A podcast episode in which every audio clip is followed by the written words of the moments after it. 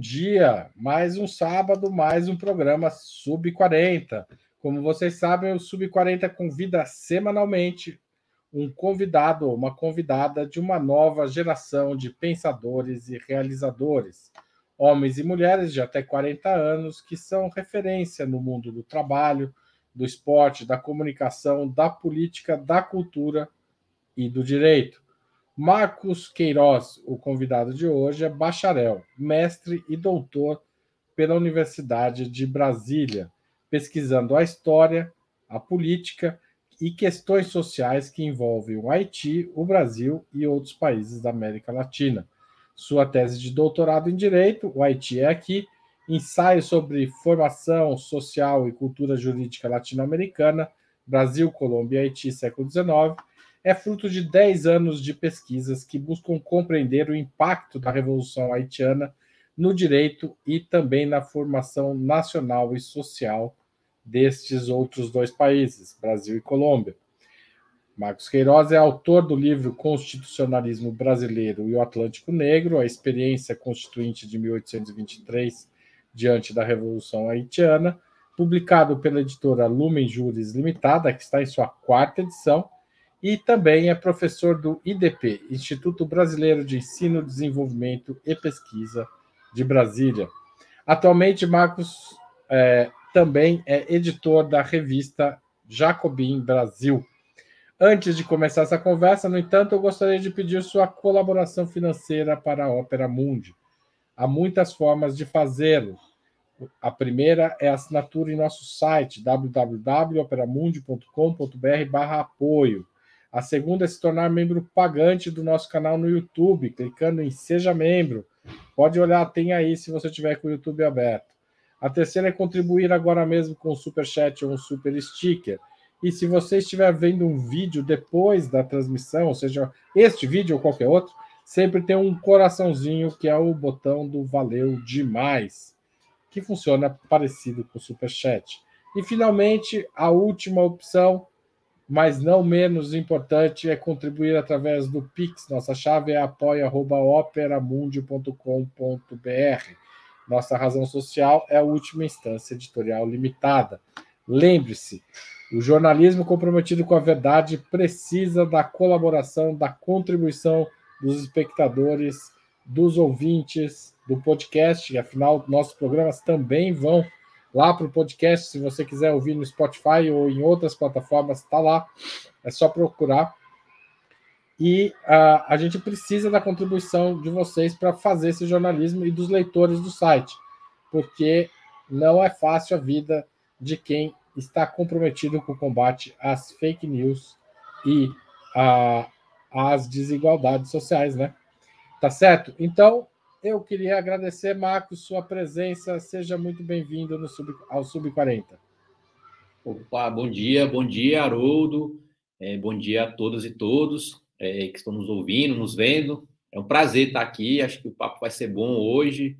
É, falar um pouco aí da pesquisa, trajetória também. É, então, prazer, estamos à disposição aí para o diálogo, para a conversa. Tamo junto. Tá certo, Marcos. A gente sempre começa o Sub-40 perguntando qual é a verdadeira idade do entrevistado, se ele realmente tem menos de 40 anos e como é que foi a trajetória dele até este momento. É verdade, Haroldo, é verdade. Sou, tenho 34 anos, né? Estou do ano da nossa Constituição da República, né? De 1988. Nasci ali cerca de dois meses depois da, da promulgação da Constituição, né? Em dezembro de 88.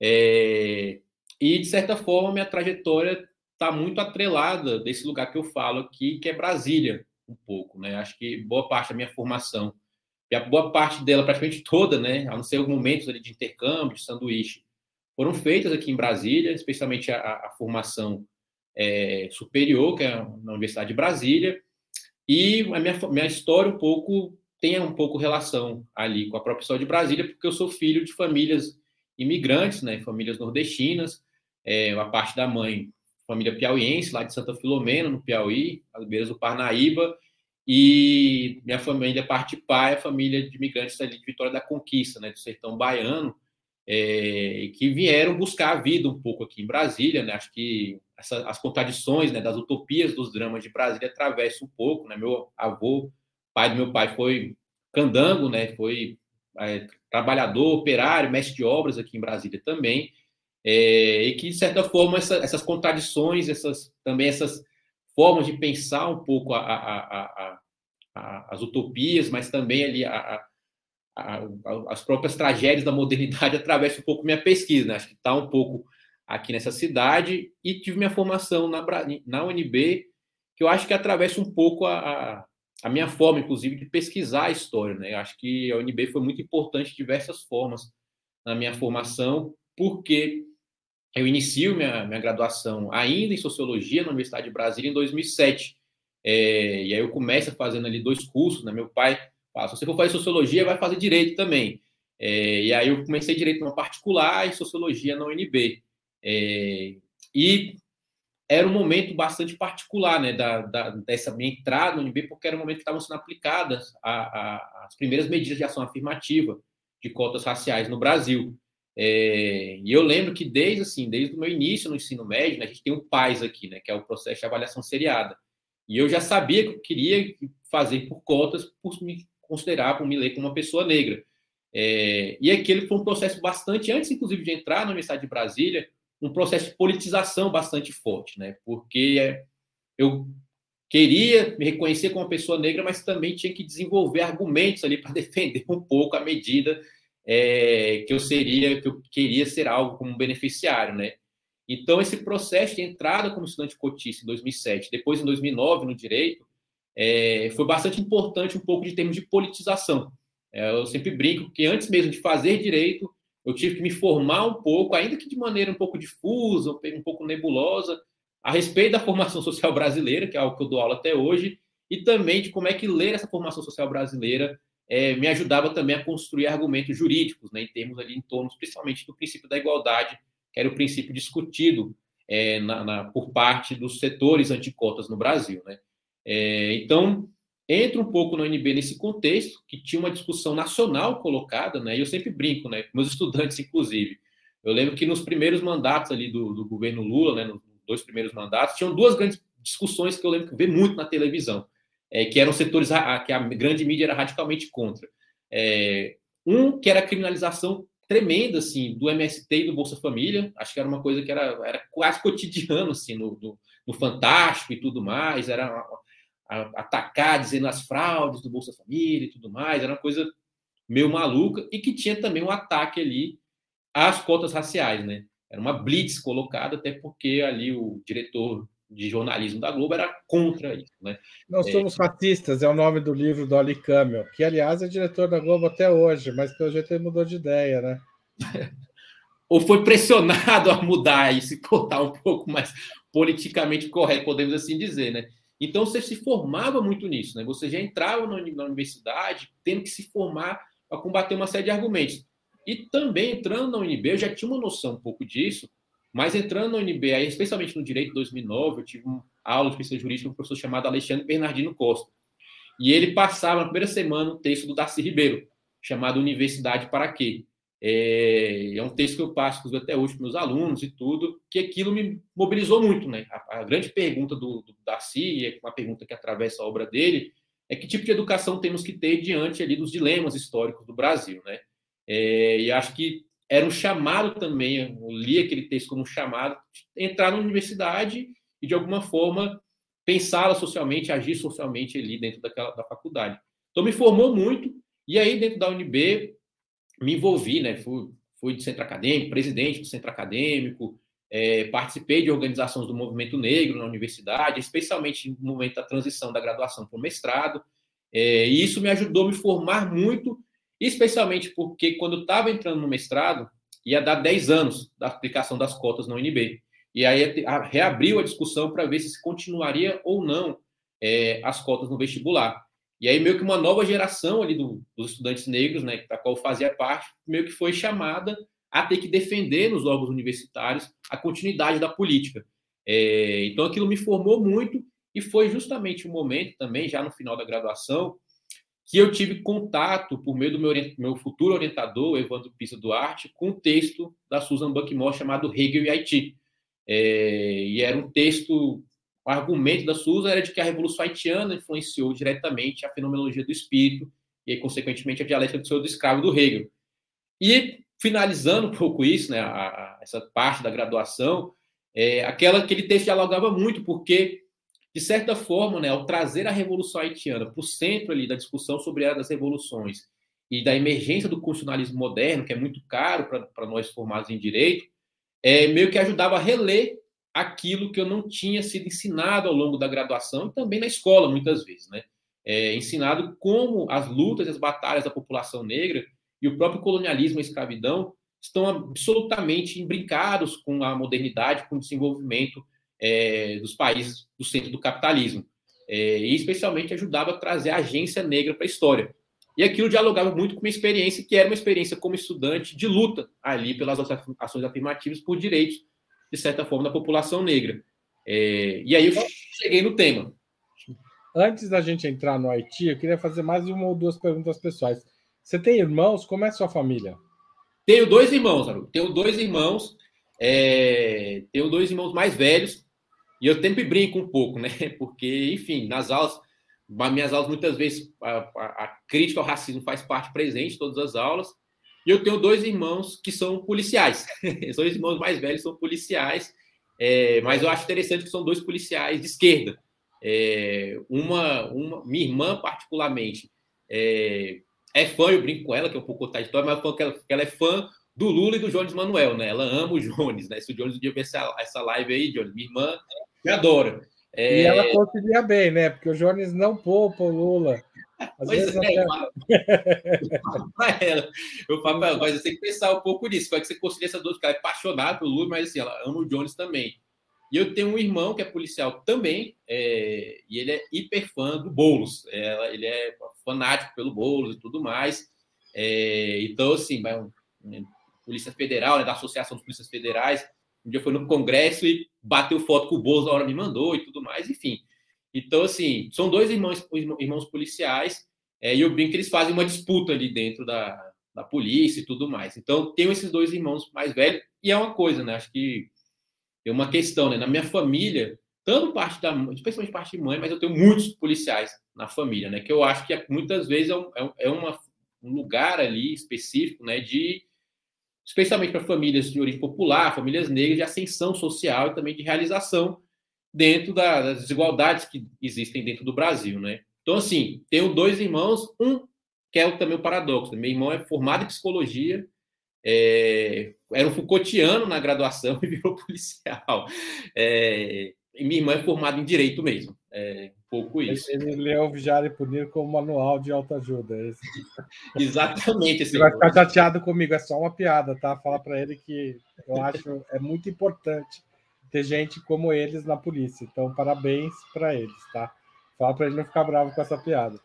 ô, ô Marcos, é, vamos entrar na Revolução do Haiti, porque é, a Revolução Haitiana é, os estudos históricos, não só os de direito, mas os de história do século XIX, os que pegam jornais, os debates, você deve estar super habituado com essa literatura, mostram uma tremenda influência e um pânico da elite brasileira com relação ao que aconteceu no Haiti.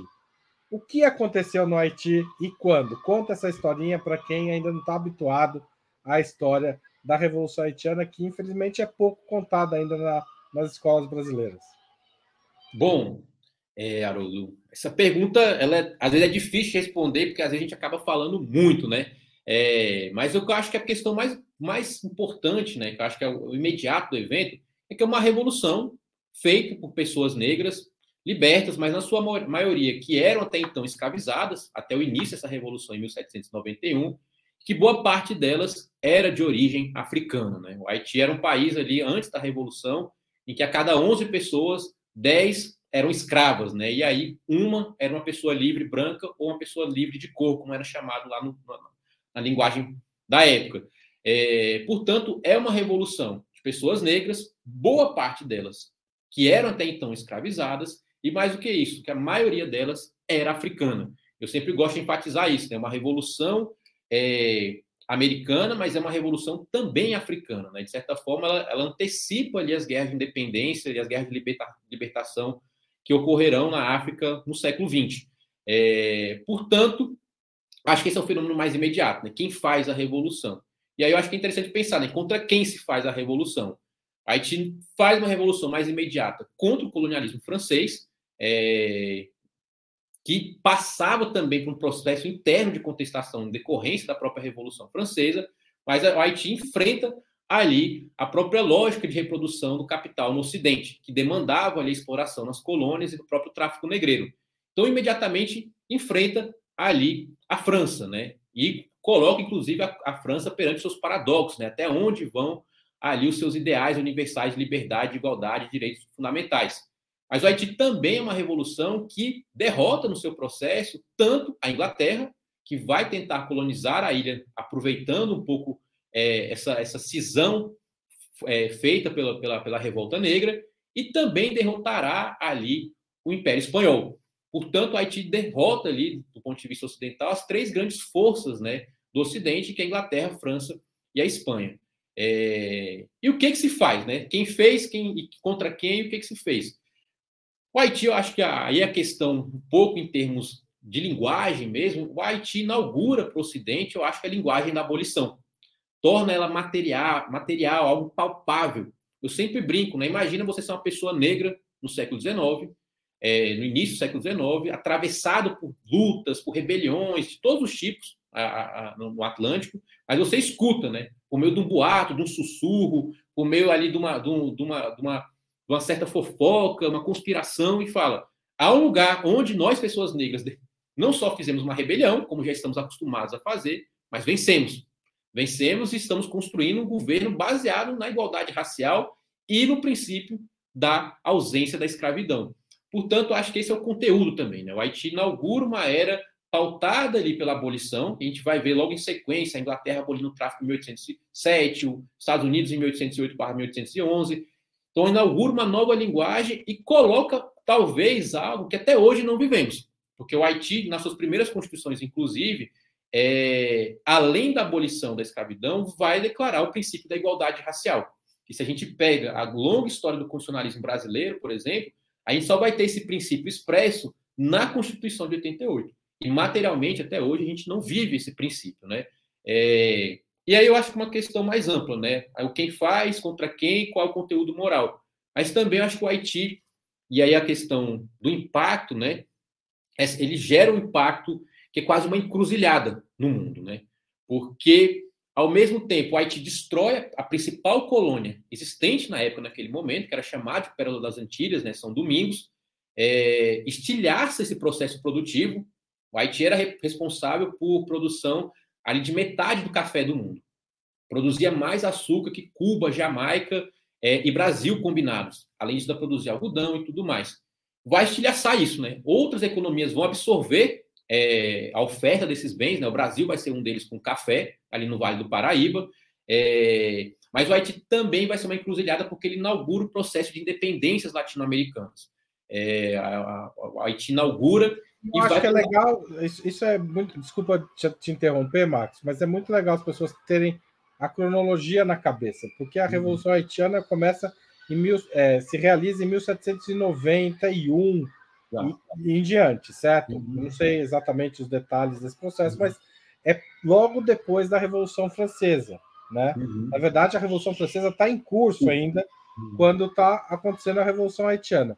O Brasil vai se tornar um país independente 30 anos depois, né? Então é legal e os países da América do Sul vão se tornar independentes pelo menos 10, 15 anos depois, em média ali, né? Vai uhum. variar um pouco, também não quero precisar, porque cada país tem a sua história.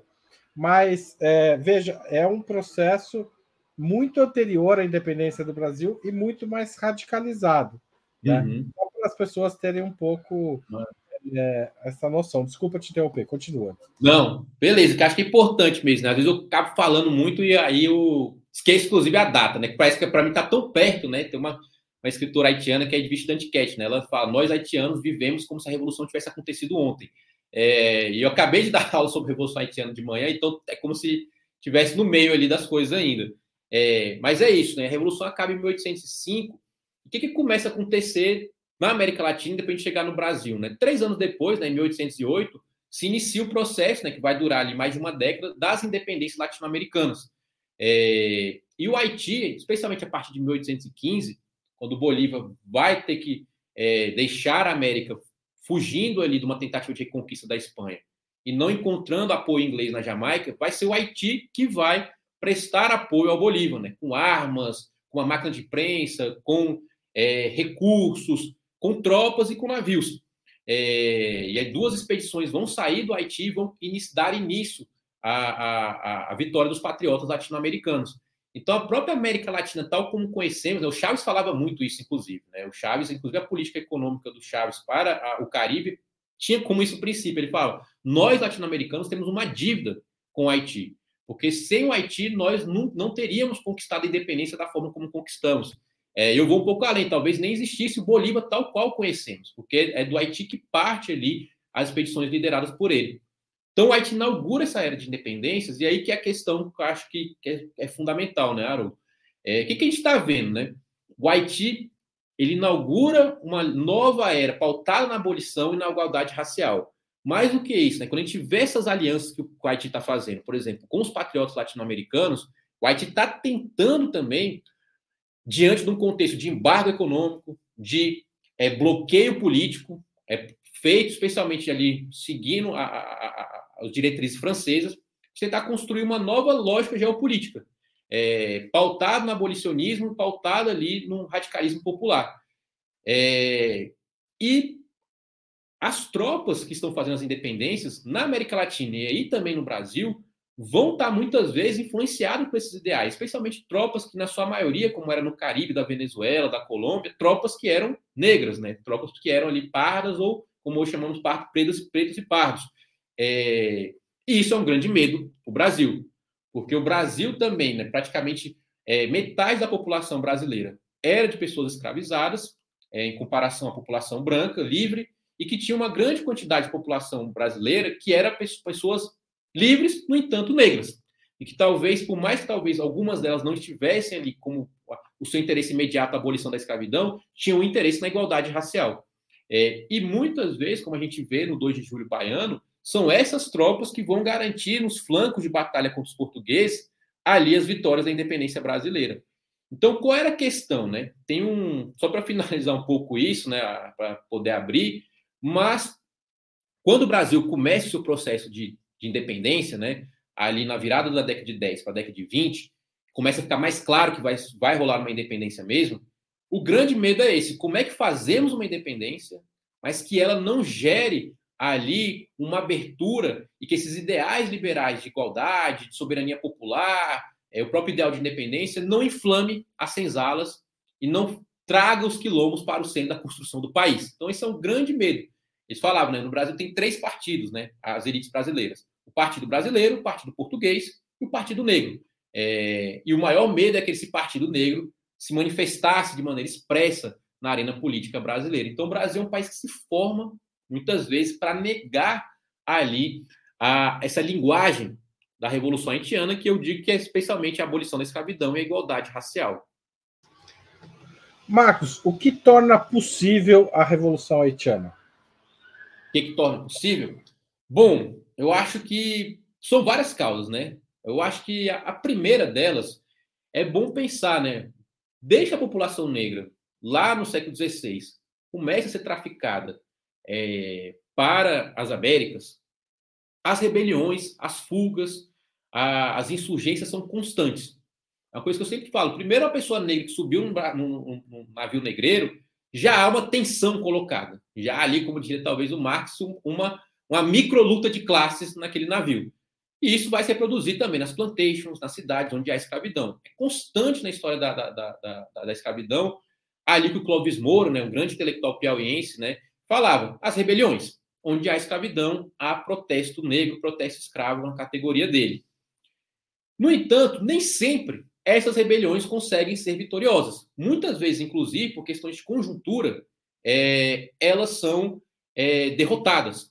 Há momentos, há fagulhas ali que conseguem-se vitórias mais duradouras, como é o caso de Palmares no século XVII no Brasil, que vai durar ali é, praticamente 100 anos uma resistência no interior é, do que hoje é Pernambuco e Alagoas. O que, que eu acho que talvez seja a questão mais fundamental para entender por que, que, por que, que os haitianos conseguiram vencer as tropas francesas, inglesas é, e espanholas? Há uma questão, que eu acho que a primeira delas é demográfica a forma como a escravidão se reproduzia em São Domingos era uma forma que, inclusive, no próprio colonialismo português já havia se demonstrado como perigosa. Portugal, as primeiras experiências coloniais de Portugal em São Tomé. E lá se reproduziu um modelo de plantation que era muitas pessoas escravizadas e poucas pessoas livres. E isso criava uma polarização muito grande entre, é, entre o setor escravocrata e o pouco setor livre.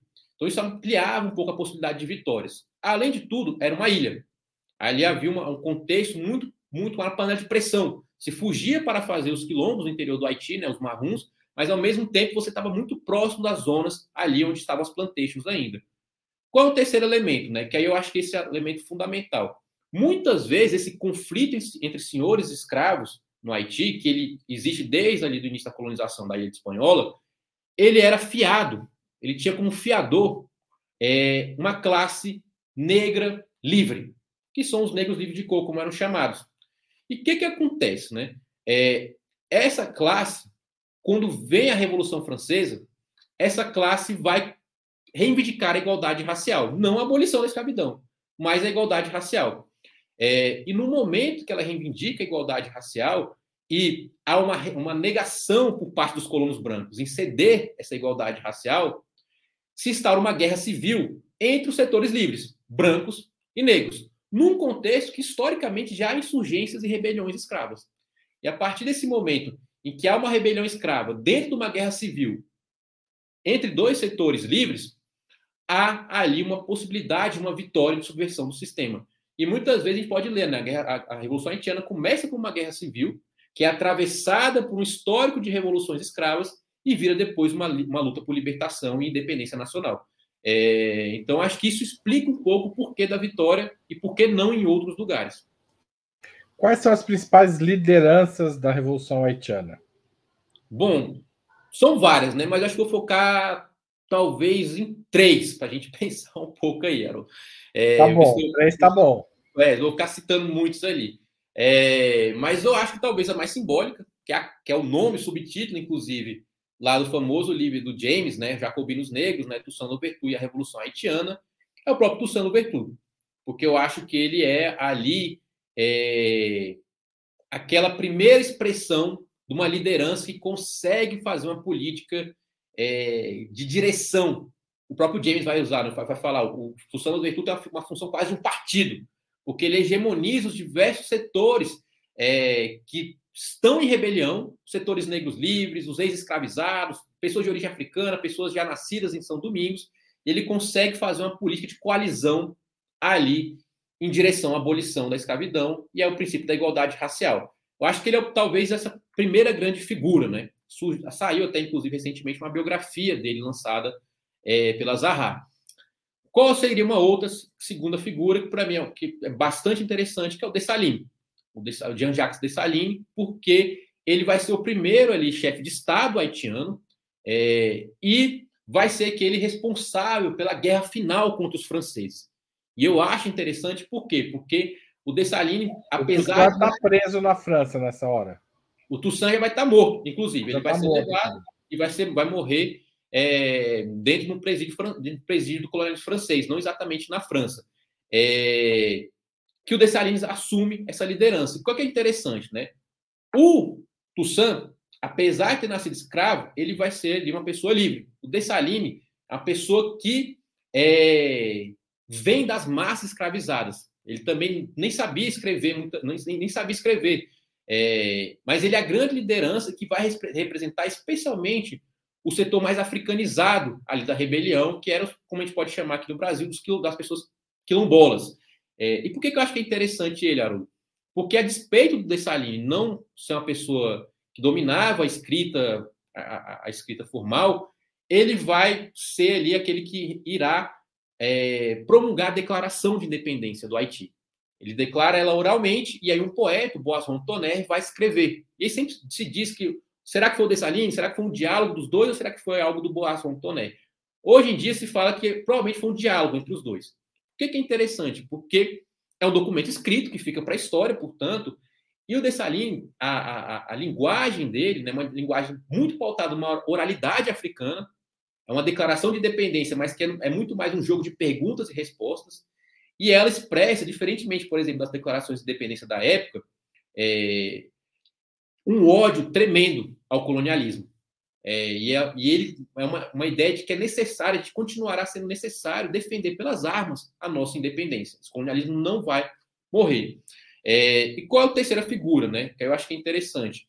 É o Barão de Vastei, que é uma figura que surge especialmente no Haiti pós-revolucionário, é, mas que ele é um grande filósofo. As obras dele, inclusive, na época, vão ser traduzidas, vai, vão, vão servir ali de base para os movimentos abolicionistas na Europa e ao redor do mundo, e é uma figura extremamente apagada ao longo da história, como é boa parte da intelectualidade haitiana no século XIX. O que, que é interessante, né? Porque o Barão de Vastei tem um livro né, chamado Colonialismo Desvelado. E nesse livro ele antecipa, é um livro ali da década de 20, é, do século XIX. Ele antecipa teses que estão colocadas por intelectuais no século XX. É, teses como, por exemplo, a violência como, como um, um, lugar onde o colonizado é, adquire a sua consciência, como a tese do, do François Fanon, a própria tese do François Fanon de que a lógica do capitalismo depende ali da, do desenvolvimento na metrópole, ao mesmo tempo da destruição e da barbárie na, nas periferias, vai estar no colonialismo desvelado é, do Vastei. Então, há uma série de questões ali que esse, que esse intelectual está antecipando. É, e qual talvez será, será, acho que é a questão mais importante né, do, do Vastei? É que ele vai dizer que os ideais ocidentais, eles, por mais universais que eles são professados, eles são meio que viciados ali pela sua conivência com o racismo. É, então, acho que isso é uma questão bastante interessante. É um livro que eu falo, né? A gente não tem ele em português, por muito tempo só tinha ele em francês, recentemente foi traduzido para o inglês. Mas é um livro interessantíssimo para a gente, inclusive, reconstruir ali a história do pensamento ocidental. Marcos, a gente falou, ainda aqui de passagem, mas acho que ficou bem claro o medo das elites brasileiras que estão fundando o Estado brasileiro de que pudesse haver uma nova revolução do tipo haitiana no Brasil. É, como que as histórias da Revolução Haitiana chegavam justamente no Partido Negro, na, nos quilombos, entre a população negra no Brasil. Há registro disso? O que, que eu acho que tem? Acho que até para citar, já começando um livro, tem um livro do Marco Morel, acho que é de 2018 esse livro, né? Ah, que é um livro bastante interessante, né? A Revolução Haitiana e o Brasil Escravista. E o Marco Morel vai mostrar como a Revolução Haitiana chegava de diversas formas no Brasil. Ela chegava muitas vezes justamente para repeli-la. É necessário falar baixinho quando falamos de igualdade, porque falar de igualdade e liberdade no país de escravos é você colocar tudo a perder, né? como diria o Marcel da Costa, aquele ali que é o primeiro subscritor da nossa Constituição de 24. Mas sei como o Marco Morel trabalha também, de que é, a Revolução Haitiana também era um signo positivo, e que ela era reapropriada por diversos setores, e não só setores negros subalternos, mas também por setores médios, alguns intelectuais mais radicais, como aquilo que deveria ser feito no Brasil, como um exemplo ali universal de uma mensagem é, de liberdade e igualdade. Então, há várias formas, eu acho que talvez para a gente citar algumas mais evidentes. Né? É, a primeira, que eu acho que é bem clara, é a Conjuração Baiana. Lá em 1798, é no momento que a Revolução Haitiana estava ocorrendo ainda, inclusive, mas a, as imagens que circulam em torno da Conjuração Baiana é de que os revoltosos, especialmente as pessoas da, da, das classes mais populares, estão bebidos nos ideais republicanos franceses e nos ideais republicanos que estão ocorrendo uma revolução lá no Caribe. Então, uma, uma, uma circulação ali dessas ideias. Que, que eu acho que é um outro exemplo? Esse é um exemplo que eu gosto de trabalhar bastante, né? Que é o exemplo já ali em torno da própria independência. Por exemplo, tanto na, na Revolução Pernambucana, antes da independência, como depois na Confederação do Equador. Por quê? Porque em Recife, e em alguma das cidades do Nordeste também, é, havia batalhões de pessoas negras. Né? Os batalhões eram segregados até aquele momento, e havia os batalhões de pessoas brancas, os batalhões de pardos, pessoas de, de pretos. É, e que muitas vezes os batalhões de pardos e pretos eles reivindicavam igualdade de condições nas tropas, de salário, de condições de, de, de a própria condição de trabalho e também contra a discriminação. E muitas vezes, né, os relatos que circulam, por exemplo, né, a Pedrosada, lá em, lá em Recife, que era um dos líderes dos batalhões de pardos do Pedro Pedroso, a imagem deles cantando em homenagem ao Haiti, né? Cantando e reverenciando o rei Cristo, né? Que era, o, era ali o monarca do norte do Haiti. Então, uma imagem de que setores populares, das mais diversas formas, livres e escravizados, se apropriavam da, da imagem da Revolução Haitiana como uma forma de tentar disputar aquele momento de abertura da independência de uma maneira na qual caminhasse no sentido da igualdade racial e caminhasse também, muitas vezes, no sentido da abolição. É, então, é uma, uma, é uma mensagem, né? e aí, há vários livros que tratam disso, né? Circulavam nos convés de navios, circulavam nas tabernas, circulavam ali entre as, as próprias senzalas e os quilombos, uma mensagem de que havia um país que tinha professado essa, essa ideia de igualdade racial e de abolição, e que era talvez possível ser feito algo parecido no Brasil também. E essa história vai sendo, sendo apagada ao, ao, longo do século XIX, conforme o Haiti vai sendo colocado numa espécie de bloqueio econômico, né? Acho que não existe esse termo, mas o Haiti é expoliado pela própria França, que de certa forma cobra, enfim, e, e colocado fora do circuito econômico, né? O Haiti é punido pela revolução. É, como é que isso vai acontecendo e qual o impacto disso ao longo do século XIX no Brasil? Bom, acho que essa é a questão, né? Eu sempre falo, né? O imperialismo, se ele não consegue derrotar uma revolução é, ou a construção de uma lógica contra a, a, a, hegemonia imperial, ou ele boicota, realiza golpes de Estado, ou ele vai e realiza um bloqueio econômico e político. E o Haiti, né, ele antecipa, de certa forma, as políticas de bloqueio econômico e político que a gente vai ver comumente ao longo do século XX, como a gente tem os casos de Cuba, mais próximos da gente, né, Cuba e o próprio caso venezuelano recentemente.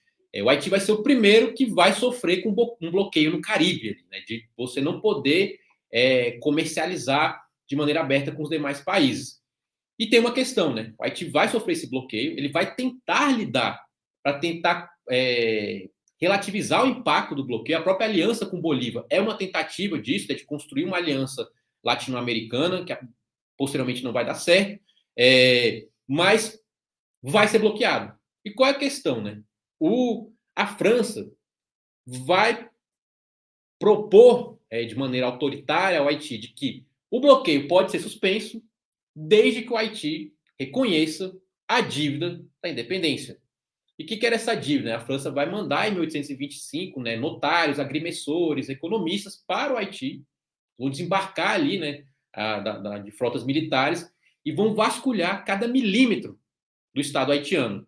Quantas terras, quantas casas, quantas carroças, quantas enxadas, quantas galinhas, quantas vacas, quantos escravos se libertaram com a Revolução.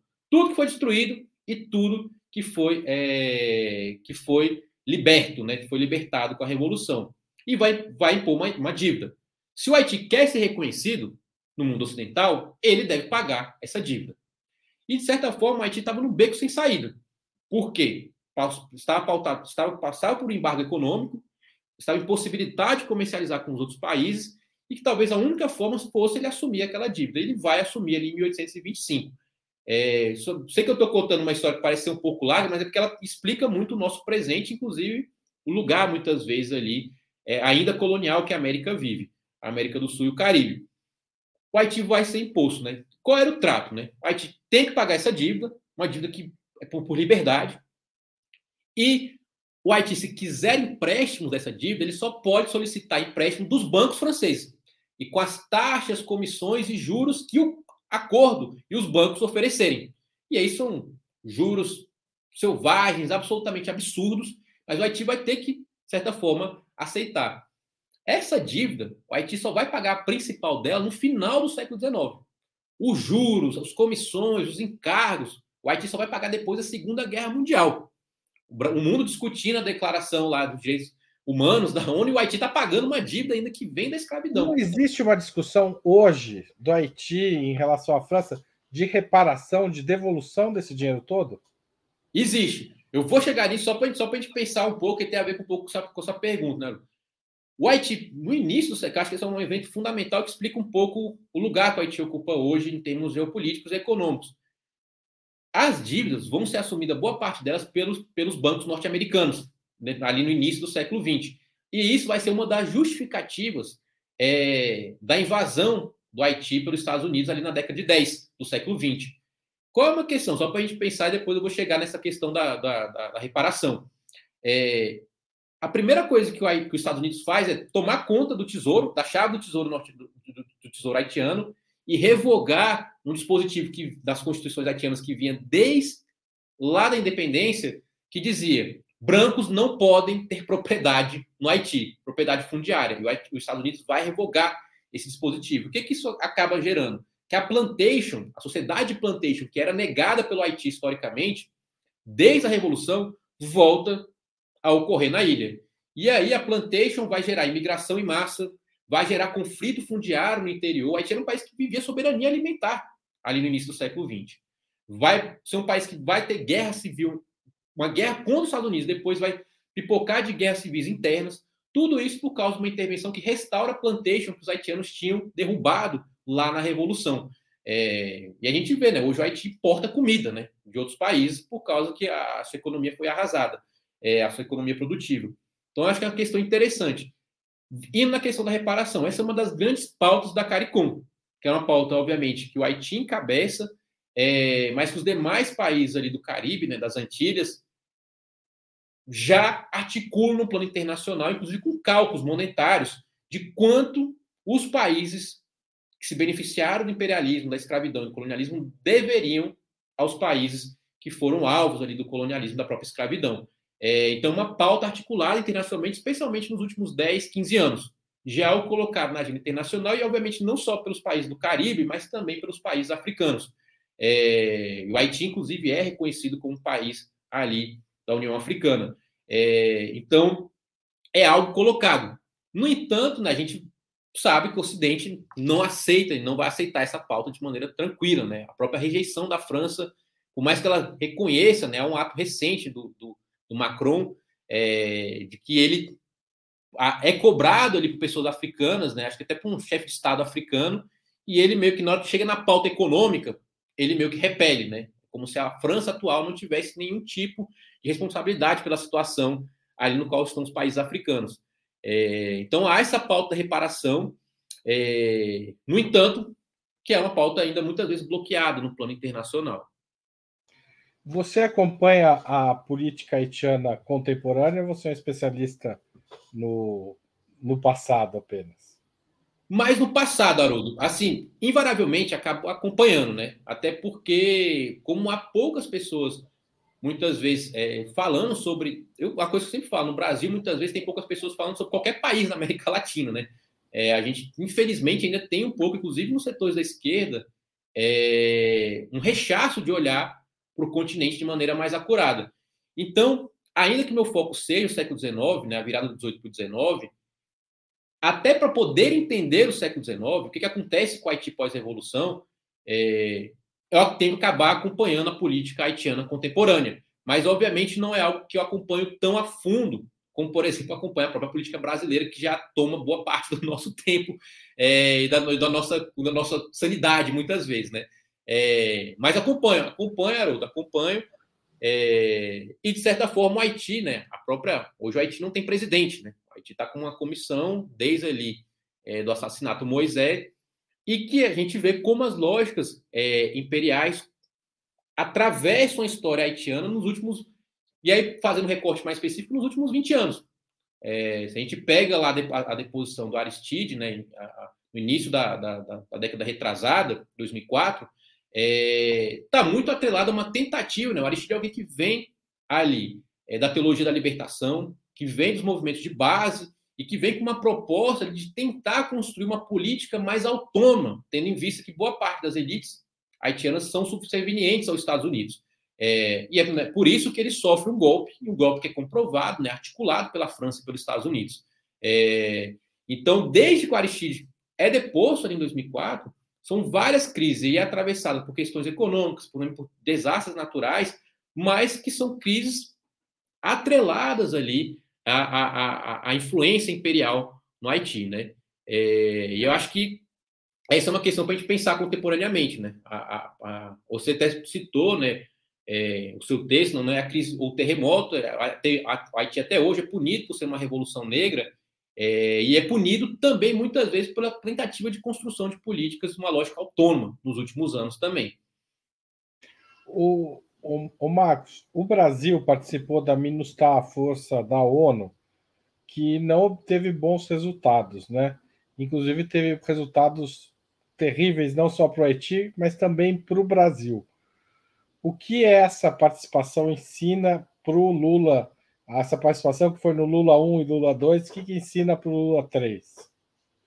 Bom, é, eu tenho, inclusive, saiu um texto na última Jacob, né, que eu falo do, do jogo de Lula, né? Tô pensando pensar um pouco, né, até combatendo essa ideia, né, de que o de que a muito articulado pela direita, mas por alguns setores da esquerda também, de que o Lula, o lulismo, de certa forma, de maneira mais ampla, é o rebaixamento da política, né? E aí uma das coisas que eu falo é que o Lula na arena internacional, é, e a gente tem visto, acho que nos últimos meses, de maneira a gente tem parado para ver o último baile do Lula, né, a última dança dele, ele é um exímio articulador da política internacional e da tentativa de construção, não por meio de um antagonismo direto, mas uma tentativa de reconstrução da lógica da geopolítica internacional. Diante disso, né, fazendo essa ressalva, eu acho que entre os erros e acertos da, da política internacional do, dos dois primeiros mandatos do Lula, a MINUSTAH é o grande erro. É um dos grandes, talvez, os maiores erros da política do Lula. É, e, de certa forma, ela é responsável um pouco por, pelo ricochete interno da extrema-direita no Brasil. Obviamente, não é uma das causas, é, não, não se conseguiria nem avaliar se é uma das causas principais, mas ela, de certa forma, empodera ali o Partido Militar, entre outras razões, né, talvez a, a, razão mais direta ali seja a própria Comissão Nacional da Verdade, mas empodera e retrai, de certa forma, os militares para a política.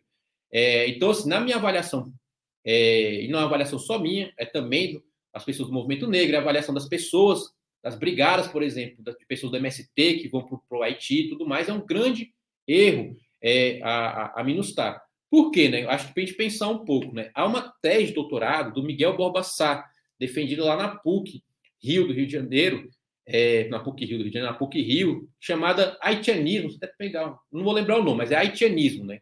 É, e uma das questões que o Lula vai dizer, é, inclusive para rogar ali a, o protagonismo do Brasil nessa intervenção, é de que será... A militar é uma força de paz da ONU, mas ela é liderada pelo Brasil. Acho Isso. que nem todo mundo está habituado a essa, essa Exato. Exatamente. É né? legal é, colocar isso. É. Já tem um tempo, né? Que a Minustal ocorreu, né? E foi encerrada, né? Então, assim, tem gente que talvez que esteja nos escutando que nem pegou essa fase, inclusive, né? Mas ela começa ali em 2004 e o Brasil vai ser responsável por liderar a, a, a Minustar ali na primeira década de existência. Inclusive ali com o nosso é, general Heleno, né? E qual era o argumento do Lula, muitas vezes, né? A, a lógica. E aí que eu acho que é um erro que ele é escalonado em vários níveis, né? O Lula vai dizer: o Brasil tem que liderar isso porque inauguraremos, em termos de intervenções militares, uma nova era. Uma era em que os países que muitas vezes foram alvo das políticas imperialistas vão ensinar uma nova forma de fazer intervenções militares. E o argumento Lula muitas vezes era baseado numa certa concepção cultural das relações sociais no Brasil da maior proximidade, de um país que muitas vezes, por ter essa africanidade, a nossa formação e, consequentemente, também na interpretação que Lula às vezes deixava escorrer, um país que não tem um racismo profundo, vai conseguir ali lidar com um país eminente negro e de origem africana, como o Haiti. Então, por ser um país é, da, da, da periferia global e por ser um país que tem um caldo cultural racial específico, o Brasil seria o mais, mais competente para protagonizar isso e inaugurar para o mundo uma nova era de intervenções militares. Então, assim, a gente já vê que tem milhões de erros né, na avaliação do que somos. Há um erro também na avaliação do que qual é o papel das intervenções militares dentro de uma geopolítica é, é, capitaneada ali pela ONU, a serviço de quem estão essas intervenções militares, e aí eu acho que um erro de longa duração, o erro também da avaliação do impacto dessa MINUSTAH como um bumerangue no, próximo, no próprio Brasil. E aí eu acho que a gente ficar em dois impactos mais diretos que o Miguel Balbassar levanta, o primeiro é que a MINUSTAH vai ser um dos fatores de empoderamento ali da, da, do Partido Militar no Brasil. Boa parte, inclusive, né, eu tinha esses dados, a, a, a, como já passou um pouco o governo, mas boa parte dos generais que estavam nos ministérios do Bolsonaro passaram pela MINUSTAH, entre eles o próprio general Heleno. É, o general Heleno vai ser responsável, ele vai dirigir o primeiro grande massacre da MINUSTAH lá em Sítio Solé, lá em Porto Príncipe, no início da MINUSTAH, inclusive. É, então, essa é a primeira questão, né? É um empoderamento do partido militar e como já saiu no Brasil de fato, em algumas reportagens, que era chamado inclusive de Clube do Haiti. É um lugar ali que vai rearticular uma, uma falange mais conservadora é, dos militares no Brasil. Qual é o segundo, né? Que parte das tropas brasileiras, é, que depois vão voltar para o Brasil, num processo de implementação das UPPs, de presença da Força Nacional nas periferias do Brasil, vão ser treinadas no Haiti. A gente sempre vai lembrar ali da, da, da ocupação é, do alemão, que foi aquela ocupação transmitida, uma coisa meio bizarra, a, Globo News transmitindo, a, ali as pessoas do tráfico fugindo, etc., e a, e a, polícia subindo e entrando na periferia. Boa parte, eu também não vou lembrar o nome, já escrevi sobre isso faz um tempo, mas se eu não me engano, era cerca de 80% das pessoas que participaram dessa, dessa, dessas operações de, de ocupação das periferias no Rio de Janeiro foram treinadas no Haiti. É, então, na brutalidade e, e, a gente sabe, né? O Brasil levou a. qualidade do exército no alemão está, é, tá, digamos, relacionada à experiência brutal no Haiti também. No Haiti. E é isso, né? Como a gente sabe, né, o Brasil capitaneou uma série de violações de tropas internacionais no Haiti, né? É estupros, é... torturas, massacres e mais que isso. A Minustah retrouxe a, a, a cólera para o Haiti, que vai dizimar uma boa parte da população haitiana, quando estava erradicada quase um século no Haiti. É, porque o rio Artibonite, que é o principal rio haitiano, rio que vem, inclusive, tem importância para a Revolução, vai ser contaminado durante a MINUSTAH. É, então, há essa série de avaliações erradas e que a gente pensa dentro do ricochete interno, há ali uma influência na, na, na emergência do, do, do, partido militar ou na volta para o centro do palco político do Brasil, dos militares, e também um embrutecimento das tropas brasileiras que vão ser treinadas lá no Haiti. Então, de certa forma, o golpe que vivemos a, na década passada está e as consequências dele muitas vezes está atrelado a uma política internacional errada e que, ao meu ver, espero que o Lula não embarque numa aventura dessa e que é muito paradoxalmente, né, mas é muito criticada ali por lideranças e militantes haitianos, inclusive. Apesar de ter um paradoxo na própria população haitiana, mas em geral é muito criticada. E o que, que, é só para a gente pensar um pouco, né, Haroldo? Só para eu fechar um pouco, né? Que é totalmente diferente da política que o Chaves vai dar para o Haiti. É, o Chaves vai enfatizar, né? a gente não vai enviar tropas para o Haiti. A gente vai tentar fornecer, primeiro, restabelecer o setor energético haitiano, e aí, inclusive, fornecendo petróleo para o Haiti, é, e vai tentar fazer uma política de pacificação e não a política de ocupação militar. É, não é à toa que as visitas do Chaves ao Haiti geram ali uma multidão é, de pessoas, que o Chaves é como se fosse um ídolo naquele momento ali da população haitiana, porque ele está tentando intervir é, numa lógica imperial que está presente na ilha por meio da MINUSTAH. É, então, acho que para a gente pensar, havia uma outra opção para o Brasil ocupar o plano internacional naquele momento. Ô, Marcos, eu, eu, acho que um, eu não quero, não vai dar tempo da gente se estender, porque a gente está chegando perto do fim, mas eu acho que aquele jogo de futebol Brasil 10, Haiti 1, mostrou o quanto a, a elite brasileira estava disposta a desmoralizar qualquer tentativa mais, é, digamos, cordial mesmo do Lula, no sentido quase do Sérgio Buarque mesmo, de achar uma saída é, negociada e, e, e, que a, e que a violência, de certa forma, fosse mitigada, né? Aquele 10 a 1 é simbolicamente uma violência contra o Haiti, né? Exatamente. E é um pouco isso, né? Qual é, qual é o nosso principal instrumento de soft power do Brasil, né? É, é a camisa da seleção brasileira, né? Inclusive, a extrema-direita sabe muito bem disso, né? A se apropriou desse elemento que é algo que não só tem um, significado, muitas vezes, no nosso imaginário nacional, mas é também um grande símbolo de exportação do Brasil, né? É, do que somos, qual é a nossa identidade, de como é que isso é expresso no futebol e tudo mais. É, então, você levar a seleção brasileira, pós ali ganhar um pentacampeonato, com a seleção que era recheada, né? O Ronaldinho, o grande craque daquela seleção e tudo mais. É uma forma de você legitimar ali aquele, aquela violência estrutural que o próprio Brasil estava é, se valendo. É, então, assim, é uma forma e que é o paradoxo muitas vezes, né? Uma, uma questão que é, que é, complexa, né? É, mas, por exemplo, os haitianos adoram futebol, né?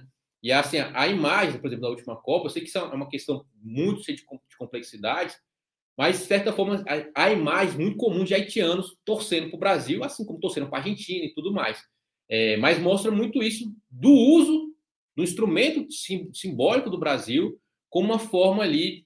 Eu não gosto muito dessa categoria, mas ali como uma forma de você reverberar uma lógica subimperial, muitas vezes, em relação ao Haiti, mas ou pelo menos fazer o jogo do imperialismo usando aquilo que, de certa forma, é o grande símbolo do Brasil, né? é, que é a camisa da seleção brasileira. Então, assim, é, eu acho que é uma página vexaminosa da história brasileira e, de certa forma, Haroldo, eu acho que é uma questão mais além, né? A, presença da Minustah no Brasil repercute, de certa forma, eu não gosto de usar um pouco essa palavra, né? Porque não é só isso, mas muitas vezes a necessidade da esquerda brasileira levar mais a sério a o enfrentamento ao racismo e, obviamente, a contribuição feita pelos intelectuais negros e negras no Brasil. É, porque talvez se as pessoas tivessem se escutado, levado a sério as críticas que a população negra estava fazendo, os intelectuais negros estavam fazendo naquele momento, talvez não tivesse se metido nesse beco sem saída, e um beco sem saída que mais que isso, que cocheteou na própria esquerda partidária brasileira. É, então, eu acho que essa é uma questão, é uma, é uma, é uma advertência, inclusive, para nós, no futuro, né? É, eu sempre brinco um pouco, né, que a, o discurso intelectual negro no Brasil, na modernidade como um todo, é um discurso profético. É um discurso assim, olha, se vocês não escutarem as advertências que estamos dando, talvez as coisas piorem.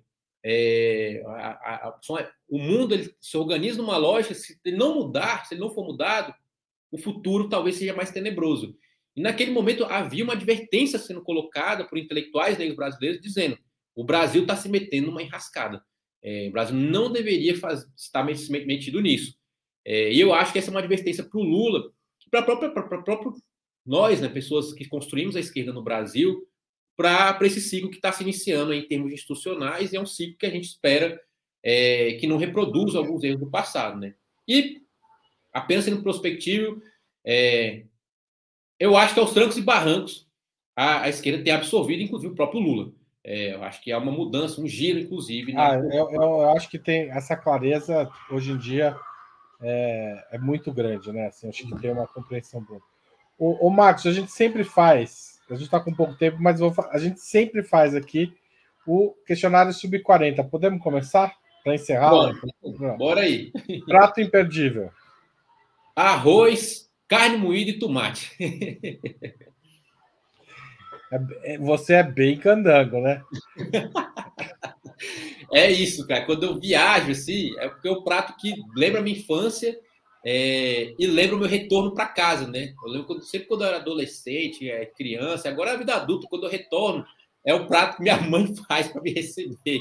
É, então, assim, é um prato que eu amo, assim. Tenho saudade, inclusive, quando eu vou para outro lugar que eu não consigo comer. Cerveja, cachaça ou vinho? Cerveja. Cerveja. Tradicional ali. Esporte favorito? Futebol. Futebol. E tem um time? Tem, Vasco. Tá difícil, Vasco. mas é o Vasco. em Brasília você tem time não? Brasília não, porque a gente tem dois times, os times mais de expressão aqui, mas que não tem muita torcida, que é o Gama e o Brasiliense, né? O time do Luiz Estevam, né? É, e como o Brasil é uma cidade de imigrantes, é, é uma cidade que tem muito. As pessoas torcem para times de fora, né? E a, como o futebol nunca ganhou muita expressão para o futebol regional, as pessoas continuam torcendo para os times de fora. Tá certo. É... Passatempo. E aí, combinando com a cerveja, jogar a conversa fora no boteco. E não é só conversa fora, que no boteco muitas vezes surgem grandes programas filosóficos e políticos também. Muitos livros surgiram em boteco. Sim. É... Livro inesquecível, por falar nisso. É... que me vem à cabeça mais rapidamente é ali a Fantástica Vida Breve do Oscar Wilde, que é de um caribenho chamado Runo Dias. É um livro que eu gosto muito e uma narrativa extremamente envolvente que, que serve para a gente pensar aí o passado e o presente aí da nossa América Latina. Bacana, fica a dica aí, pessoal, procure. Música preferida? A música preferida, Zumbi, do Jorge Ben. É difícil escolher uma, mas é uma que eu sempre volto e a cada vez que eu escuto, é, é impressionado um pouco com ela. E foi uma música que meu irmão me apresentou, esse irmão que é policial. E eu lembro quando eu era pequeno, escutando o Jorge Ben me apresentando, eu fiquei encantado, porque era como é que a forma como o Jorge Ben escolheu cantar, contar uma história é, de resistência ali por meio da música. Sabe que o Jorge Ben foi citado na entrevista semana passada aqui no Sub-40. Tá voltando, que... pelo jeito. Vai ser o. Vai ser o revival. Quem que, quem que tava aí? Nina Risse, uma escritora de livros infantis e poeta também. É... Filme marcante. O filme marcante é Meu Nome é Pauli Murray, que é um filme de uma ativista negra norte-americana. Eu acho interessante porque ela é uma ativista que nasce no início ali do século XX nos Estados Unidos é, e que ela é uma pessoa não binária, negra, é, nos Estados Unidos, e que ela antecipa várias questões, inclusive são contemporâneas em termos de discursos pró-direito à população negra, pró-direito à população LGBT, pró-direito à classe trabalhadora, ela já antecipava e ela foi uma advogada e também uma pastora no final da vida. É, a própria tese que é defendida pela, pela banca de advogados lá no famoso caso Brown vs. Board of Education, que acaba com a segregação nas escolas nos Estados Unidos em 54, ela já tinha antecipado essa tese é, como estudante da Howard. Então, ela é uma pessoa bastante interessante porque ela brinca um pouco com as nossas noções de anacronismo histórico. Acho que ela vale a pena ver esse documentário. É, ídolo político. José Prudêncio Padilha, que é o meu minha paixão histórica, foi um revolucionário afro-caribenho, é, exatamente o Padilha aí, e que ele é responsável pelas duas maiores derrotas do imperialismo espanhol nas águas do Caribe venezuelano e colombiano, né, na Batalha de Cartagena e na Batalha do Lago de Maracaibo. É, e ele é uma liderança afro-colombiana bastante interessante. Tem um texto na Jacob, inclusive, é, sobre o Padilha um, é um ídolo para mim, assim, lá do século XIX, mas tenho paixão por ele. Evento histórico do qual gostaria de ter participado? Um evento que antecede um pouco, apesar do Padilha ter vivido, que é a independência de Cartagena entre 1812 e 1815. É... Por que, que eu tenho paixão por esse evento? Porque ela é está nas imediações da Revolução Haitiana, é relacionada à cidade, das cidades que eu mais amo no mundo, que é Cartagena, a cidade da minha namorada, inclusive, a Nora. É e porque foi algo que me levou ao Padilha e, levar, e, e, me levou ao meu tema de doutorado, que é pesquisar o impacto da Revolução Haitiana na América Latina e não somente no Brasil. E aí, só para pensar um pouco, né, Haroldo, pensando nas conexões, há imagens, né, do momento da independência de Cartagena, de que você andava pelos bairros negros, né, especialmente Getsemani, que é um bairro historicamente negro lá no centro de Cartagena, e que você via bandeiras ali, da própria Cartagena, ao lado e tremulando, ou colocado nas casas ao lado de bandeiras haitianas. É, e a Cartagena, historicamente, tem uma conexão muito grande é, com o próprio Haiti. E só para citar a última, a última conexão, é, há um filme que agora não vou me esquecer o nome, agora me fugiu da memória, mas há um filme é, do cineasta italiano também que me fugiu o nome, Ave Maria. Mas depois, eu, se pudesse, depois de coloco na descrição mas que ele se passa em Cartagena. É um filme sobre a Revolução Haitiana, se passa em Cartagena, e a língua da colônia é o português. É, eu gosto muito desse filme porque ele mostra né, um pouco como a, a revolução é algo transnacional. É, é, um filme em Cartagena, retratando a Revolução Haitiana, mas o idioma que circula ali nas ruas do país que teoricamente seria o Haiti, é o português brasileiro. É, então, assim, é uma cidade que eu amo, estava no começo do ano lá, inclusive, lá visitando minha namorada, é, a família dela. Então, assim, se pudesse ter participado de um evento histórico, seria da independência de Cartagena.